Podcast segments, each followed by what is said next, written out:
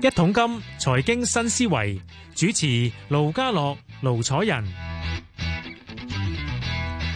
好啦，咁啊，除咗大城小事回來了啊，盧楚仁都回來了啊，你好啊，Jasper，誒，盧兄好，大家好， 我同啊係翻翻嚟同做節琴日一目啦，樣，同琴日一樣啦，係我就話同阿同阿羅家聰話幾耐冇見啦，三個月真係三個月啦，係啊，呢三個月，喂，咁啊繼續 keep 住啦，大家都係啊，希望希望繼續嚟，嚟啊，唔好唔嚟咩啊。咩，梗係要你嚟啦，唔嚟點啊？我意思係親身嚟啊，唔我都係贊成電話做節目啊，喂因為始親終呢身嚟即係即係疫情會好轉，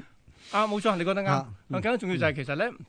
啊不過咧，我即係琴日同阿 K 師講咧，咁佢就講到好多人關心呢個所謂嘅即係誒十年期長債孳息噶嘛。係咁佢話喂，通常係有壓力㗎，經濟復甦啊嘛。咁係啊，跟住咧，係啊係啊，咁所以長債息孳息上係啱嘅。咁因為長債孳息上嘅話咧，咁啊所以股市又亦都有壓力啦，都落咗嚟啦。咁跟住咧，其實我哋一報完價都都詳細講下咧，就係關於所以我今日都留咗外匯市場裏邊咧，喂原來唔聲唔聲咧，美元一強咧，其他貨幣全部落翻晒去 yen 啊，一零九一一零咯喎。跟住係啊其他啲咧，啊原先以為強勢嘅英鎊都開始落翻去一點三幾啦已經。係咁啊，喂係咪而家應該鬧定啲外幣鬧？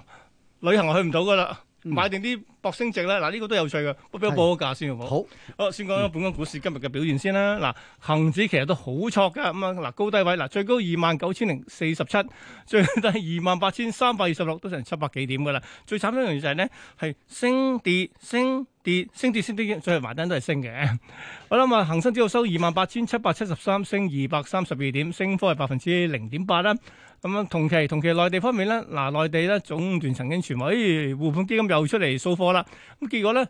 呃曾經好過下嘅內地股市，但係臨尾又落翻去咯喎。咁因為冇人證實到嘅，即係你知呢啲互換基金嘅嘢，從來只有公先知，你同我都唔知，傳嘅啫。好啦，咁最後埋單咧，收市咧，三大指數內地咧都係跌嘅，跌幅介乎百分之一點八去到二點七，跌最多嘅係深證成分。喺日韓台方面咧，啊日經唔差㗎，可能因為 yen 落翻嚟啊嘛，一零九啊，所以日經升咗近百分之一，係韓股跌百分之零點六。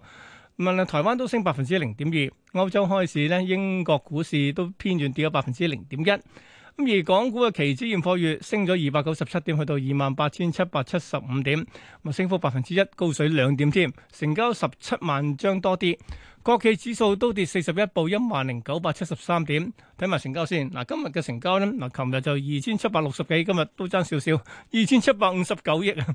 另外睇埋恒生科指先，因為咧佢今朝都跌幾係嘢嘅，曾經跌到落七千七百零六嘅，一度捱翻上去八千零八十一，最後收幾多咧？八千零六十三，跌十八點，啊跌幅係百分之零點二啫。另外咧喺十啊喺呢個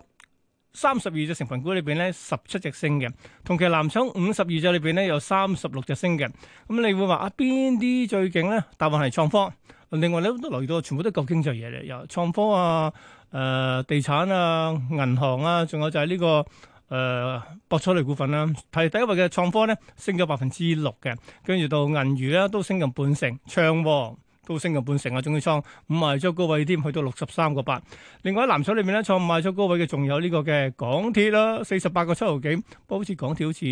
星期聽日發成啲表喎好似，一路落到去仲有就係中銀香港啦。二啊唔係，港鐵係星期四先發成啲表。另外中銀香港啦，都去到廿八個七嘅嚇。咁期得喎喺建設銀行內銀都係六個七毫四，不過之後回翻啲。咁至於跌最多嘅就啲油股啦，咁啊跌翻嗱中石油、中海油全線百分之二點五到二點六嘅跌幅嘅。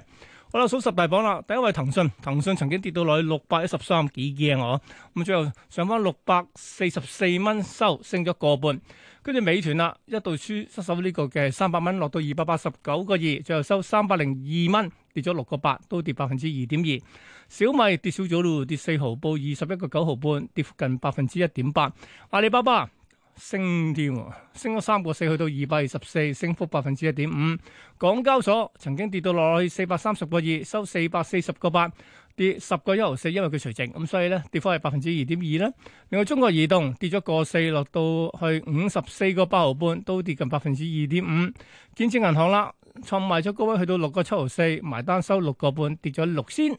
跟住係平保升六毫，報九十八個半。跟住係保利協鑫能源升咗四仙，報兩個一毫八，升近百分之二啦。排第十係比亞迪，咁啊收一百七十六個半，升個四。咁雖然十大都賣啱，四十大啦，咁、都係頭先講嗰幾隻咯。啊，仲有即係農行啊，都係創咗唔賣咗高位，去到咧三個兩毫半，不過其後咧誒、呃跌咗近百分之二收嘅。好啦，Jasper。係嗱，其實咧，嗱十年長債孳息上，咁結果引申咗啲咩問題咧？就係呢個，我今日我都成日想探討下咧。喂，美匯轉強、喎，係美匯指數九廿二咯喎。嗱，我記得咧，我初初我上年年嗱上年年中嘅時候揾你傾嘅時候都話咧，嗱、雖然話全世界量寬，超級量寬添，但係你唔好，你都小心提神留意，突然間咧，即係美匯咧。即係捱翻上去，因為咧佢可能提早收水，因為佢係有通脹壓力。喂，而家隔咗幾耐先？隔咗九個月，去到今時今日，我哋係咪真係要擔心收水先？會啊！即係我諗而家你睇翻誒債息係上嘅，債息升咧，當中最大嘅誒、呃、元兇咧，可以話叫元兇啦，當係就係嗰啲商品價格急升，商品價格急升，咁啊導致大家都會聯想到咧，通脹就會就快出現啦。咁所以咧變咗咧債息咧，誒、呃、債息咧一定就係領先過官方利率嘅，官方利率係浮動啊噶嘛，唔係係係固定噶啊嘛，債息係浮動嘅，拆息係浮動嘅，咁所以喂而變咗且債聯儲息局咧，佢可以為咗再做嘅嘢，佢佢嗯即係加減息率咧，係都係聯邦基金都係短息嚟嘅啫嘛。係。長期嗰啲一隻靠買債嘅啫，但係佢唔做喎。而家係啊，誒、嗱，所以變咗咧，誒、大家都會誒諗、到就係乜嘢咧？諗到就係、咦，話聯儲局咁啊，起碼一樣嘢先啦，咁啊，起碼唔會再加碼量寬啦，因為而家現時係嗰個通脹預期會出現啦。你見到油價、銅啊呢啲最能夠衍生嗰個通脹嗰啲嘅大宗商品咧，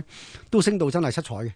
咁啊，唯獨唯獨就係金銀跌嘅啫，其實基本上哇係啊即係講今年金咧，喂嚇，你唔多唔少千七千六千六千七度喎已 經。係㗎，都喂，所以啲大行咧，呢兩個呢兩個幾禮拜，大行咧全部下調目標。原先話千九，而家千八，而家千七添。我目係年底嘅目標價喎。係好在好在，即係金啊幫我幫我叫做擦靚個招牌，因為過去一路大家都你有話聽。太貴啊嘛，嗰時候啊，一路都千八太貴聽啊聽我講嘅咧，都知道我對只金嘅後市都係麻麻地嘅。因為最重要就係咩咧？最重要就係我我成日提醒大家就係話，一過完年之後咧，大家要小心啊！嗰兩席參議院嗰兩席咧，係咪俾阿拜登攞嗯翻？即係俾民主黨攞翻？俾民主黨攞翻呢個故事就唔係咁講啦，就絕對攞到又係咁，唔攞到又係咁，唔係嘅。攞唔到當然我哋可以繼續睇淡美金。嗯咁啊，當然就調翻轉睇金好好好啲啦。咁但係咧，亦都因為嗰個嘅誒疫苗嘅注射啊，誒、誒、避險情緒降温啊，誒、比特幣嘅瘋狂啊，可以話嗯呢啲嘅因素嘅出現呢，都係對金不利嘅。咁啊，而家唔跌唔跌都跌咗咁多，咁得個咧，我諗相信咧，金嗰個嘅誒誒牛。唔好話牛，啊我想講熊市咧，其實聽起上嚟好似好誇張，其實已經真係暗熊市啊暗地咧，暗暗地已經出現咗嘅或。者呢隻紅嚇慢慢即唔係我我我升，有啲我有啲秘密武器係量度嘅，就係我嚟喺教教書嘅時候我先教嘅，嗯即係當然要收錢。咁啊，我呢度可以輕輕講少少但係你唔咧，使講咁深，我驚係我唔啦明嘅喂。就係我會睇個 RSI 嘅。O.K. 金嘅 RSI，任何 RSI，即係無論金好咩產品都好啦，嗯我用 RSI 我我可以判斷到個勢係有冇轉嘅。O.K. 嗯咁就未至於話誇張到萬四萬零，但係暫暫時咧我睇到通咁常我哋耐咧，學 RSI 咧都叫強弱強弱指數啊嘛，係咪？係咁係通常咧舉個例，八十幾以上就叫喂超賣都好勁嘅啦。係啊，冇錯，而家肯定唔係超賣啦，而家你講緊係早前係超賣啫，係咁而家係屬於咩？而家都落而家係去，超買嘅，而家係超賣，舊年就枕住超買。係啦，即係係啦。舊年80幾就超以上買而家就買入嘅買五十樓下嘅啦，已經係而家咧就枕住超賣嘅，係啦，咁但係而家嘅超賣點解都係話熊市咧？因為有一個數據出現咗咧，就令到我睇到，咦，開始只金咧步入熊市啦。就所以嗯好多人都諗住，咦話金係咪而家趁低吸納啊？其實如果用翻我自己研發，即係唔好話 研發啦，即係我我我睇翻過去嘅歷史咧，嗯呢哼一、個數據一出現咧，咦？後市唔可以睇好嘅，咁果然真係咧，呢一個數據一出現咗之後咧，個數據真係唔可以睇好嗱，嘅。你即啲係乜獨門武器我哋唔問啦，但反而問係後市點先？後市都係弱嘅，不過唔排除有反彈。嗯但係反彈過後咧，個弱個勢都係弱嚇。我諗而家呢件事咧，你睇翻過去呢呢枕住半年咧，我相信好似半年定十年誒十個月係咁啊，黃金 ETF 嘅淨流出資金咧係好誇張嘅，係咯，係見到好多錢係撇嘅係掹嘅，咁所以變咗咧啲人咧啲投開黃投資開黃金嘅人咧，都對黃金投以不信任一票。咁啊，當中原因就係咩咧？我覺得一啲就去翻個股市度啦一啲。係比特幣啦，一啲係比特幣啦，一啲嗯去翻美金度啦，因為始終而家你你誒個誒美金強咁啊，去翻美金度啦，股市好又去翻個股市度啦，嗯哼啊咁所以變咗咧誒，甚至比特幣好啊，虛擬貨幣好，咁啊呢啲博高增長嘅咁啊更加更加有可為添，咁所以好多樣嘢炒炒埋埋一碟咧，咁啊誒銅啊鐵啊，即係即係所謂嘅爛銅爛鐵有得升喎，嗯但係好貴重嘅金屬黃金啊呢啲咧就反而係跌喂到七嗱彩，嗯其實講真啦，嗱，我又覺得我哋用多少時間講下係黃金嗰所謂嘅價值係咩咧？嗱，當然工業用或者係都有啲用嘅，或者係金色用多少部分嗯少工部分，業就但係真係其實其實大部分都係所謂投投資或者係避險嘅，係嗱，梗係梗係避險過嚟。咁而家又多好多選擇咯喎又。咁係仲有投資啊，咁投資你升值啫，嗯而家都好多選擇喎，係啊咁死啦！以前我話一唔對路嘅話就或者，喂，其實講真，就算你避險我都去美元啦，或者點樣，又點解去金咧？咁嗯死咁突然間，咁金會就從此就佢嘅價值，即係大家投放喺佢身上嗰個嘅吸引力少咁多嘅話咧，會唔會真係易跌難升咧？喂，係啊，佢個角色被一路被削弱緊嘅，真係嗯啊，所以變咗佢誒一嚟話齋，學你話齋，喂避險嘅產品誒誒，雖雖然未話多如繁星，咁但係都好多選擇。嗯哼咁但係當中咧，誒、呃買黃金避險咧，其實真係都幾麻煩嘅。 你要要你要揾地方擺咁啊仲要俾成，OK，本價，啊嗯你仲要俾息，你揾地方擺。你就算你就算唔係買買嗰啲咩所謂誒、呃、現貨金啊、倫敦金啊，要俾息。哦，你買實金，你買實金你都揾地方擺啦，係係咪？啊，同埋都冇息收啦，起碼你唔使息到，你都你都冇息收。咁所以變咗咧，黃金呢一隻嘢嗰個嘅誒誒角色咧，咁啊真係工業用又唔多喎。啊，避險啊，誒、首飾用途係多，不過咧而家又唔係。好啦，你話抗通脹冇錯，佢都可以抗通脹嘅。咁但係問題就係咩咧？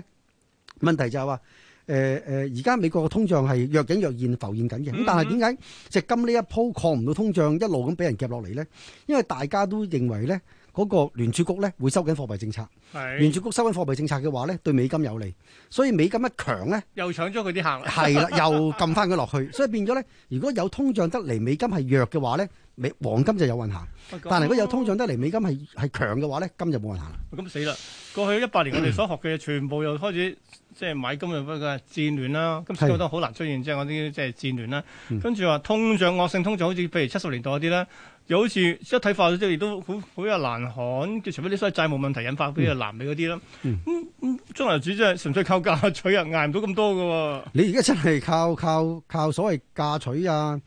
誒、誒，仲、有乜嘢咧？就係、央行個儲備啊，喎。嚇呢啲都還可以嘅。咁但係你話誒、好有投資價值，我就認為咧一般咁嘅唔啫。怪之依啲人喺 ETF 撤走咯，即嚇係啊銀嗰邊就更加添，咁係啊銀嗰邊嗰個形勢咧都有啲有啲有啲即係險啊！有啲險，即係未算呢叫所謂岌岌可危，但係嗯我感覺到咧，早期好多人話咩吹捧隻銀會會會去到五十，咁啊我話不如你你如果炒工業復甦，炒究竟有冇炒咩炒經濟復甦，你不如買銅好過係啊啦係啊，嚇，因為金咧會拖你隻銀嘅，嗯啊所以個銀啊！但係所以銅就唔啊，佢兩者嘅關係反而銅就唔會係被金拖累啦，冇係啊錯，佢兩者咧就唔所以見咗好怪嘅現象就咩咧？銅有銅升，金有金跌，喎係啊！兩個各走極端嚇，咁啊所以變咗咧。喂，嗰陣時啲人講咗咩嗯金銅比率咧，銅金比率係咪用翻嚟都啱嘅咧？其實係金銀比率，係金銀比率嗱金銀比率咁啊，誒，我就唔係好 buy 呢一樣嘢嗯嘅嚇，因為咧始終個時勢亦會個形勢會轉變嘅。啊，你話你話幾廿年前銀嗰個角色係好重要，唔好話幾廿年，幾百年前仲重要添。我哋食銀兩銀兩啊，銀票銀票嚇、啊所以咧以前我哋我哋誒誒幾百年前啊，嗰啲人咧都係用銀係係為主嘅，唔係金。嗯但係當金出現咗，誒、代替咗銀，銀嘅角色又被削弱咗啦。嗯哼咁所以金嚟緊會唔會被被又被削弱咧？我相信係會嘅，尤其是嗯咩咧？虛擬貨幣咁樣大行其道法咧，誒、係，我哋真係對呢、一個真係真係不容忽視，所以一變咗咧，真係做到老學到老，所以原來隻金嗰隻紅腳已經出咗嚟啊，所以大家都要小心啲啊！真係我就覺得係嘅。啊嗯，但當然好多人都係唔同意，因 為因為始終我見到個係市要場包咧頸嘅。係中意睇澳金嘅，啊，嗯又或者咧調翻轉，亦都要睇淡睇淡美匯嘅，嗯哼仍然堅持咧美匯嚟緊仲會有兩成至三成跌嘅， 跌啊嘛，你係啊講跌。哦，我諗你舊年睇到啦，好多所係謂嘅誒殿殿堂級嘅一啲嘅巨巨人啦，咁啊嗯都係唱到高德個美羅匯奇都。咧話㗎，起碼跌兩三兩成半啊到三成㗎嘛。當時係啊佢佢哋講咧，嗰、個美匯個弱勢咧會跌唔知兩成幾定三成幾啊！我計過應該大約係七十到嘅埋單都係跌咗一成啫，但係而家都上翻去啦已經。嚇。佢話佢話佢哋噏嘅時候咧，佢話年半嗯，就會跌三成定三成半啦。啊總之我計個數咧，即係換句話講，今年年尾咧應該就會向住七十邁進嘅。咁但係而家事與願而家已違，經九廿二啦。開波兩個。個月，即係美匯係啊係咁見底彈彈彈係咁即係彈，咁佢嗱，仲有兩分鐘之後就答我呢個問題啦。係我原心住喂 yen 一零九一一零，我買定啲去旅行，但係而家我買嚟都冇去唔到旅行喎，咁我仲應唔應該買 yen 先？喂，如果你去旅行啊，真係買定冇壞喎，真係。 我始終都去旅行，因為去日本，我諗好多人係十個獎九個香港人都中意去旅日本旅行，尤其是嚟緊有奧運嗯，睇嚟就我就而我家我之前我都驚搞唔成嘅。唔係佢一但係搞成，但係未必去到，但可能係睇電視咯，佢就變嚇、咗。即係總之我就算去唔到奧運，我都可能去秋天去睇下紅葉係啊啊都都係正嘅。OK，咁啊，你話如果 yen 嚟計咧，咁啊確實如果真係用得着嘅話咧，呢啲位又絕對買得過。啊，好多人咧就問啦，啊誒誒、呃除咗 yen 之外，yen 就問 yen 就去問旅行，問英鎊就交學費啊、嗯係啊買樓係啊。英鎊而家回咗啲啦，又買唔買得過咧？英鎊又買得過喎，點解咧？誒、嗯好啊過一點四一㗎啦，而家因為1.38因為英真鎊係今年表現係最好喎、嚇係咩因為英鎊表現最好咧，一方一方面疫情受受控啦，二方面就係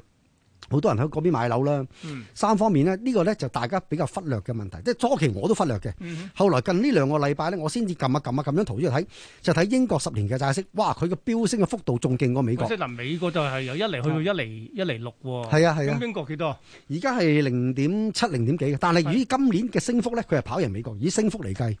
所以變咗咧，七幾咁，即係話佢早前係零點，可能升咗成倍㗎啦，變咗係。係啊，所以變咗咧，誒、日本、瑞士法郎啊，誒、佢哋嘅息差，即係債息嘅息差同嗯美國咧就越拉越闊，但係英國就唔係，咁所以變咗咧，英鎊個抗跌力好強。哦啊，所以亦都因為呢個原因咧，導致咧你見到瑞士法郎包尾，第二就係日元，跟住就到歐元，誒、英鎊啊排第一，咁啊點解咧？債息方面嘅表現咧，所以英原來鎊都大家係就強，集中晒喺美國嘅債息，原來係啊，其他地方嘅債息上咗嚟啦，都係。同埋英鎊啊四月份咧多數都係強嘅，咁所以嗯哼變咗咧大家因為財政年度嘅關係，所以係四月咧要個對英鎊嘅需求量大，商業買盤多，咁所以四月咧英鎊多數升嘅，喂，簡單啦，四一三四點幾內嗱，我 yen 就一零九，你都可以考慮啦。英鎊交學費，喂，真係要交學費啊！喂，咁而家一點一八買都未，唔係唔係一點三八買都未咧，定係仲要等咧？如果交學費買樓呢啲位都買㗎 啦，嚇你話投資我揸唔揸？我可能再搏低啲先，嗯啊但係如果你話如果相差無幾嘅，爭咗一百幾廿點冇唔夾哼，冇相干嘅。一百幾啊點，係手續費都俾咗佢啦，係咪係？好嗱，都話中意同阿 Jasper 面對面傾偈仔，因為而家好多嘢講啊。 好啦，好啦，咁啊，今日我哋傾到呢度，下個禮拜咧，我到時又係 Jasper 都上嚟我親身傾下偈，講下啲金融市場最新形勢，咁就下星期再見，見到你都開心啊，拜拜。拜拜。